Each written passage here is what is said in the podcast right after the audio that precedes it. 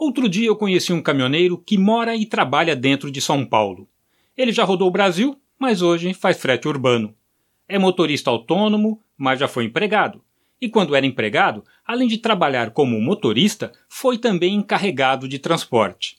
Essa experiência, disse ele, foi uma escola que ajuda muito hoje na hora de negociar o frete. E foi por conta disso que ele tirou uma conclusão que mudou a vida dele.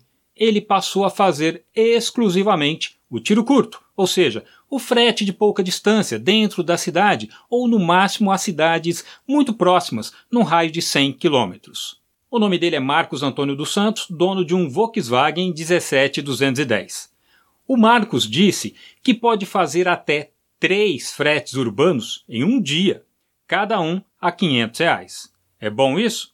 Para ele, sim, porque não é só dinheiro. No tiro curto, ele está praticamente todos os dias em casa, jantando com a família. É bom lembrar que o tiro longo obrigatoriamente fatura mais, claro. Só que o tiro curto tem menor custo. No caso do Marcos, não paga pedágio dentro da cidade, roda pouco, não desgasta o cargueiro e não se preocupa com frete retorno. Se esperar para carregar ou descarregar, não chega a ser muito tempo e nem é frequente.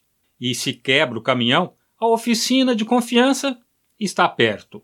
Só tem que suportar o trânsito e abrir mão daquele gosto de pegar a estrada. Mas isso, como eu disse, ele já fez muito, já conheceu o Brasil. E você, o que prefere? Já fez as contas? Já colocou na balança? Pensa aí.